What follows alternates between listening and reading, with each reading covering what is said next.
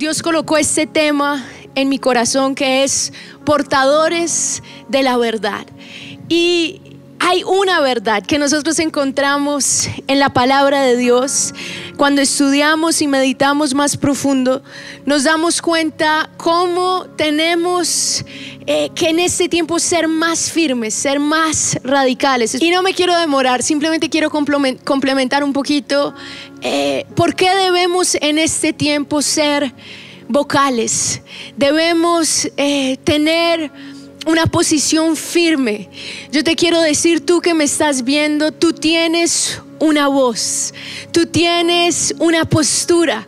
Y a veces nos encontramos en situaciones similares a la que encontramos en el libro de Daniel, en el capítulo 3, cuando Daniel eh, y sus amigos son forzados a tomar una decisión si se postraban ante una mentira o si se paraban ante una verdad. Yo en esta semana empecé a estudiar el libro de Samuel.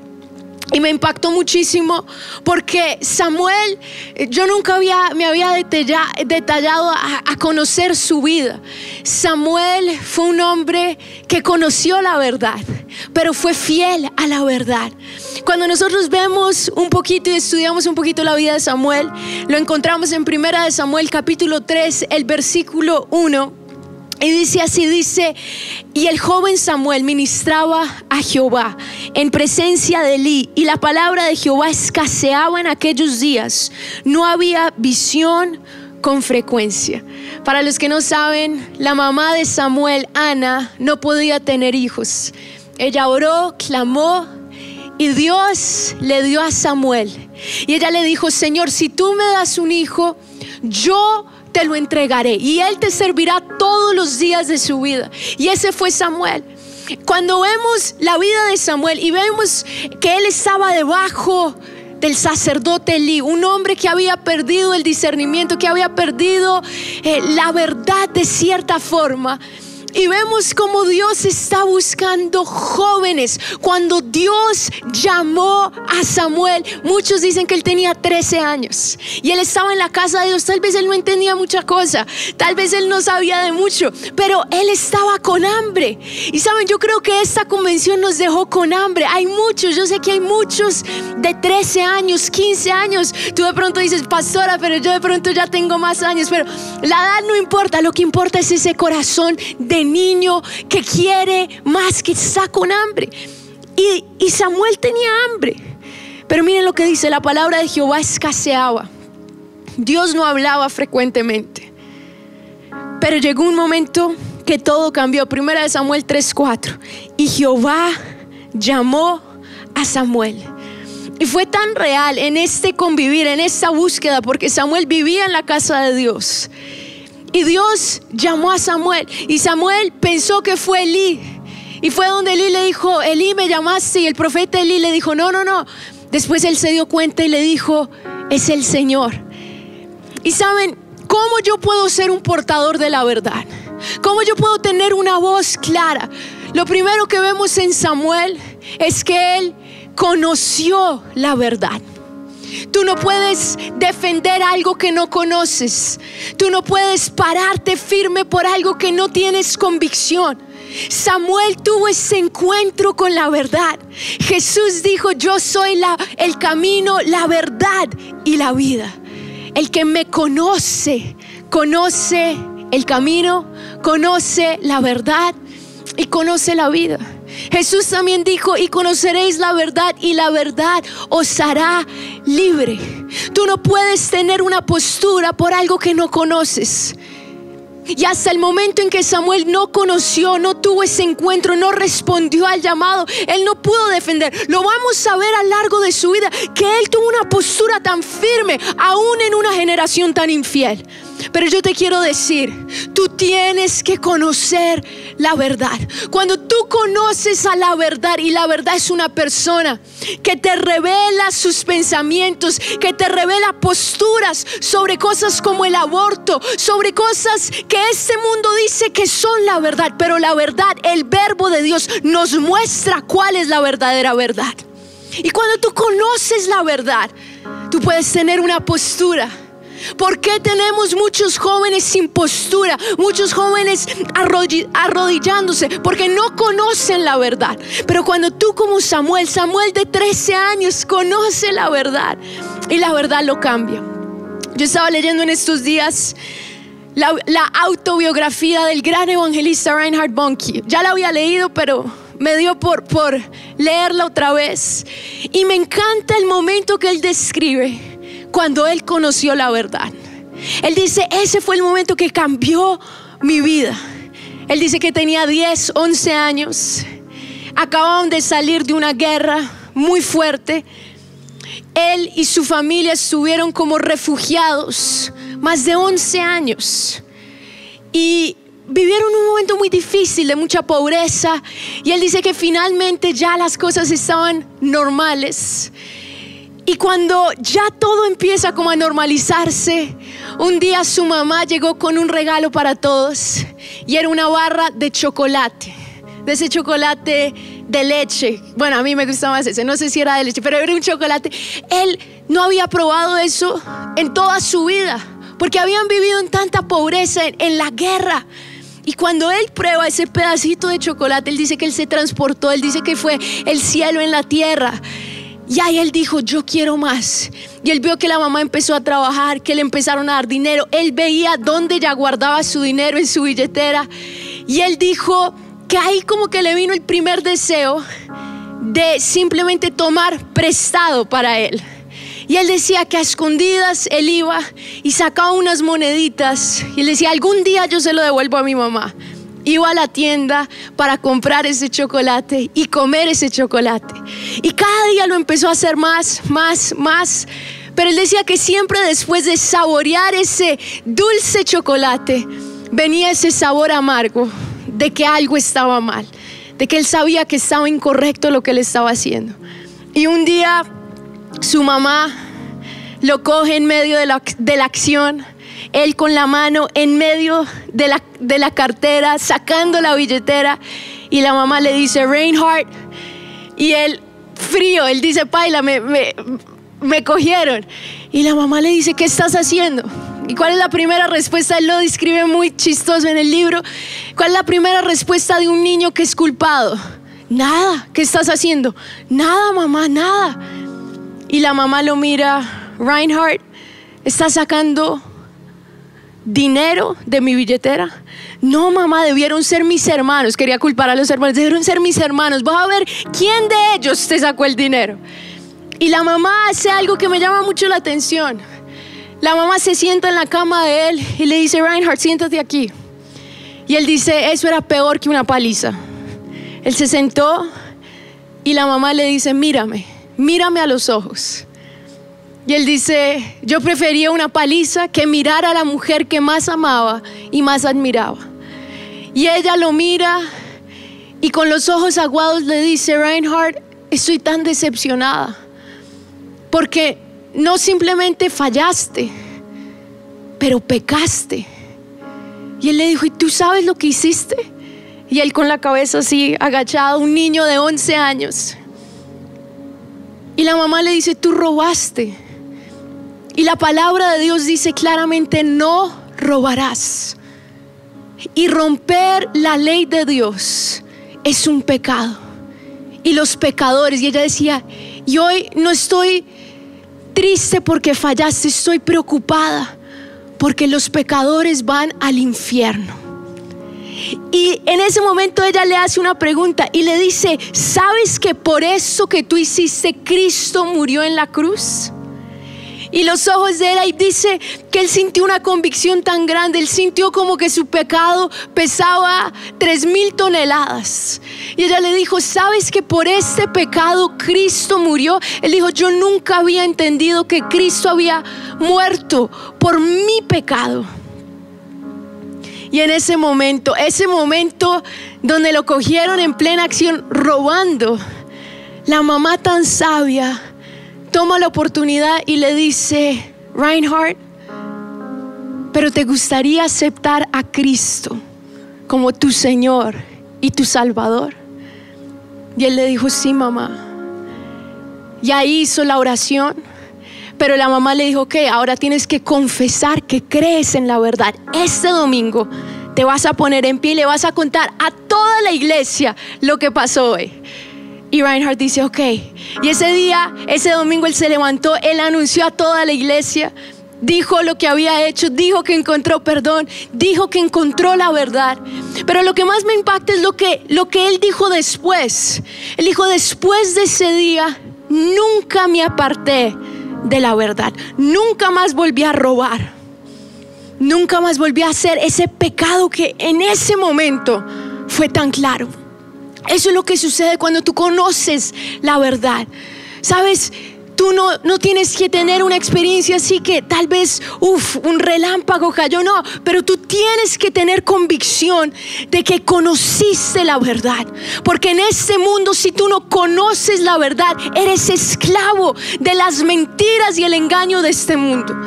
Y Samuel conoció, Samuel tuvo esa experiencia con Dios. Todos los grandes siervos de Dios, todos los grandes hombres de Dios, todas las personas que compartieron con nosotros la semana pasada, tuvieron un encuentro con la verdad y defienden la verdad.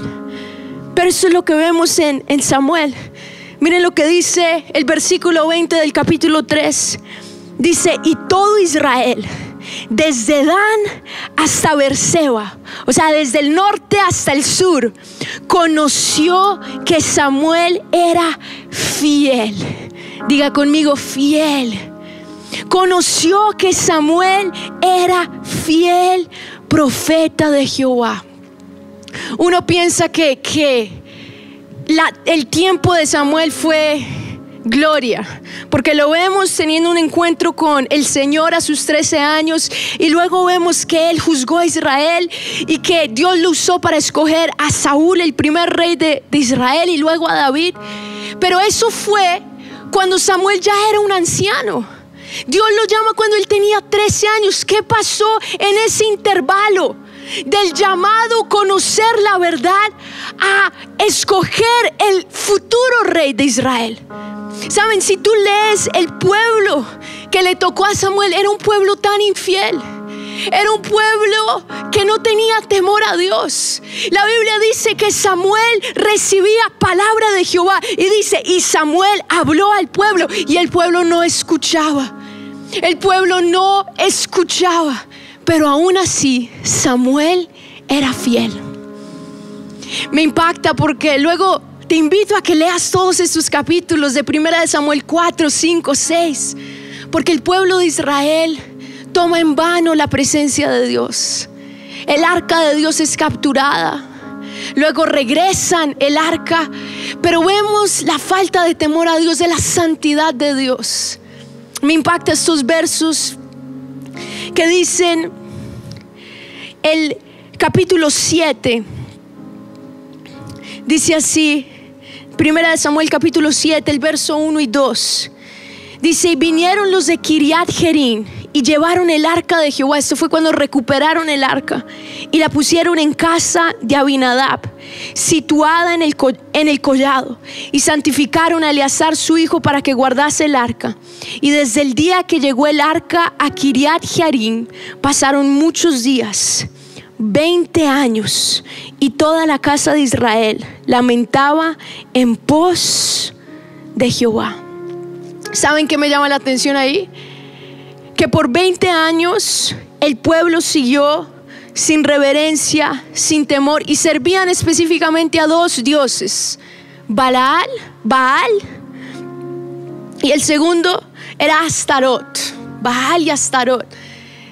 Eh, en la convención hablaron en el panel del tabú de la sexualidad un poco lo que representaba Baal. Habían prostitutas en el templo, llevaban al pueblo a una inmoralidad tan descarada y lo hacían parte de su religión, sacrificaban humanos, sacrificaban bebés. Y uno ve cómo se hizo parte de la cultura del pueblo de Israel. Y esa fue la generación que tuvo que pastorear Samuel.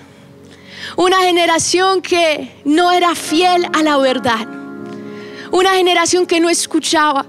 Y yo leyendo este verso dice que pasaron 20 años. Un comentario decía, ¿dónde estaba Samuel en esos 20 años?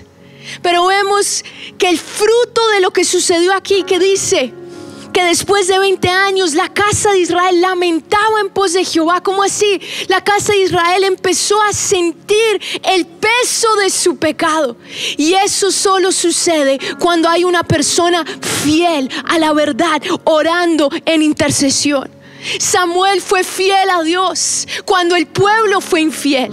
Samuel iba de pueblo en pueblo, hablaba y les decía lo que están haciendo está incorrecto y el pueblo no escuchaba. Pero aunque el pueblo no escuchara, aún así él era fiel. Yo te pregunto, ¿y si tú eres el único que habla la verdad? ¿Y si tú eres el único en tu universidad? ¿Y si tú eres el único en tu trabajo? ¿Y si tú eres el único? Aún así te vas a callar o vas a ser fiel. ¿Cómo ser infiel?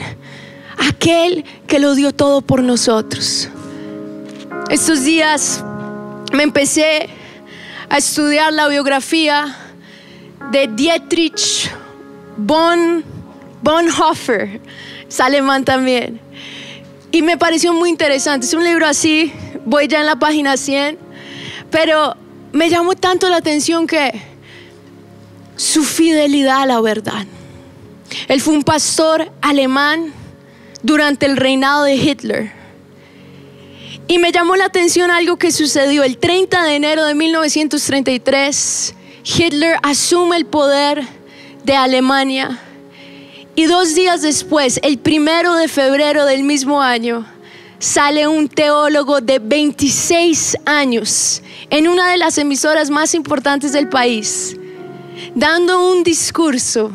Y el discurso, el título era La nueva opinión que tienen las nuevas generaciones del concepto de liderazgo. Él hablaba con argumentos, pero llegó un momento en su discurso que él dijo cómo ese nuevo modelo del Führer, que era Hitler, y ese tipo de liderazgo se iba a convertir en un ídolo para la nación. Iba a engañar y mentir. Y cómo era un liderazgo de opresión. Cuando dice eso, inmediatamente cortaron la transmisión. Y desde ese momento empezó la lucha por la verdad. Muchos pastores, protestantes, iglesias reconocidas aceptaron al nuevo Führer por temor de que les quitaran sus iglesias y aceptaron esta nueva normalidad. Pero este hombre enfrentó oposición en la misma iglesia, enfrentó oposición fuera, enfrentó oposición porque él conocía conocía la verdad.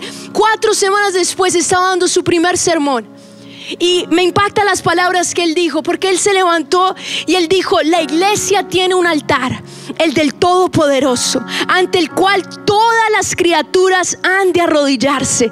Y él lo decía, quien busque otra cosa que no sea esto, deberá mantenerse a distancia no podrá unirse a nosotros en la casa de Dios. Porque él hablaba claramente que Hitler se estaba levantando como un Dios, como otro altar, como un ídolo. Y él decía, si tú estás adorando ese altar, no puedes entrar a esta casa. Lo persiguieron, lo atacaron, lo encarcelaron y lo mataron por defender la verdad. ¿Hasta qué punto estás tú dispuesto a defender la verdad? Me impactó una foto y termino con esto, una foto que vi hace unas semanas. Una foto de un jugador de básquetbol de la NBA. Y quiero que pongan la foto en la pantalla para que ustedes vean. Esto fue hace unas semanas, recientemente en los primeros partidos de los playoffs. Todos los jugadores que apoyan una causa que cuando tú empiezas a evaluar las verdades, son totalmente fuera de las verdades de la palabra de Dios. todos están arrodillados menos uno. Todos están arrodillándose ante la verdad que el mundo, que la cultura les está vendiendo menos uno. Y eso se requiere valentía, porque ser fiel a la, verdad no es para los cobardes. Ser fiel a la verdad no es para los que tienen temor de que se les burlen. Y Él fue el primero en hacerlo, porque Él dice, eso, yo creo que las vidas negras importan, pero este movimiento no representa la verdad que yo creo que está en Cristo Jesús. Yo te quiero decir, no apoyes toda la verdad que el mundo apoya. No apoyes todo lo que el mundo dice. Tienes que apoyar esto porque nosotros tenemos una verdad y esa verdad está centrada en la palabra de Dios. Y yo te pregunto, si fuera soy tú, si fuera en tu escuela, tú estarías dispuesto a ser fiel a la verdad, a pararte y decir, yo no me voy a arrodillar. Yo no me voy a arrodillar porque arrodillar es apoyar el asesinato de miles de bebés que están siendo abortados. Yo no apoyo esa verdad porque está en contravía de la verdad que yo conozco, que es la palabra de Dios. Yo te quiero preguntar, si fueras tú, ¿estarías en pie? ¿Qué hicieron los tres amigos de Daniel? Todos se arrodillaron, todos, menos ellos. Hoy estamos enfrentándonos a una generación que le llama a lo malo bueno y a lo bueno malo.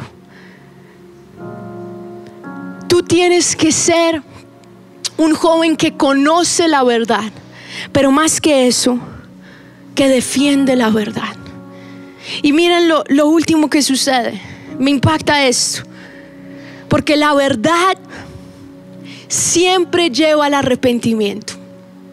Samuel no fue fácil, pero por 20 años él se mantuvo como el único que habló las verdades de la palabra de Dios. Y finalmente Dios empezó a orar en los corazones. Y dice el versículo 3 del capítulo 7 habló Samuel a toda la casa de Israel, diciendo, si de todo vuestro corazón os volvéis a Jehová, quitad los dioses ajenos y Astarot de entre vosotros, que era esa diosa que simbolizaba la sexualidad, la inmoralidad. Y, Samuel les decía, y preparad vuestro corazón a Jehová, y solo a Él servid, y os librará de la mano de los filisteos. Entonces los hijos de Israel quitaron a los Baales y a y sirvieron solo a Jehová. Samuel era una persona de oración. Lo sabemos porque unos versículos después el pueblo de Israel le dice a Samuel, le dice, Samuel, no ceses de clamar por nosotros a Jehová nuestro Dios, no ceses de orar. Y la Biblia dice, y Samuel oró a Jehová y Jehová le oyó. Porque Dios escucha las oraciones de aquellos que son fieles a la verdad. Dios escucha las oraciones de aquellos que toman una posición. ¿Y saben cuál es el efecto? El efecto de ser fiel a la verdad es que muchos se vuelven al arrepentimiento. ¿Qué sucedió cuando querían condenar a Daniel por orar tres veces al día? Sacaron un decreto que decía nadie puede orar, pero Daniel se mantuvo fiel. Y Dios honró su fidelidad. Y fruto de su fidelidad a la verdad, el rey dijo, todos deben adorar al Dios de Daniel. Fruto de estos tres jóvenes, estar en pie y no arrodillarse y ser fieles a la verdad. Estuvieron en el fuego pero no se quemaron. Estuvieron en el fuego, pero con Jesús salen del fuego y el mismo rey dice, todos aquí vean que el único Dios verdadero es el Dios de Sadrach, Mesach y Abednego. Yo te quiero decir, Dios honra a los que lo honran y yo lo honro siendo fiel a la verdad. Quiero que te pongas en pie ahí en tu sala. Ponte en pie y hoy pídele al Señor. Primero, que conozcas la verdad. Pero segundo, que tengas esa valentía de ser fiel, de ser firme, de decirle, Señor, yo no me voy a arrodillar a las verdades de este mundo que no son mi verdad. Mi verdad es solo una y la encuentro en Jesucristo, el verbo de Dios, y la encuentro en la palabra de Dios. Y vas a cerrar tus ojos, pon tu mano en tu corazón y dile, Señor, hoy cambia mi corazón Dame un corazón que te honra. Tú honras a los que te honran. Y hoy, Señor, quiero conocer la verdad. Tener convicción de la verdad. Tal vez tú no tienes convicción de la verdad. Yo creo que hay personas que me están viendo hoy que no tienen convicción de la verdad. Hoy pídele, Señor Jesús, que yo te conozca hoy que pueda tener un encuentro con la verdad. Tú eres el verbo de Dios, el verbo hecho carne. Tú eres la palabra viva. Y en tu palabra yo encuentro la verdad. En tu palabra yo encuentro lo que es correcto, lo que no es correcto. Tu palabra es mi mapa. Si en tu palabra dice que no es lo correcto, esa es mi verdad y yo defenderé esa verdad.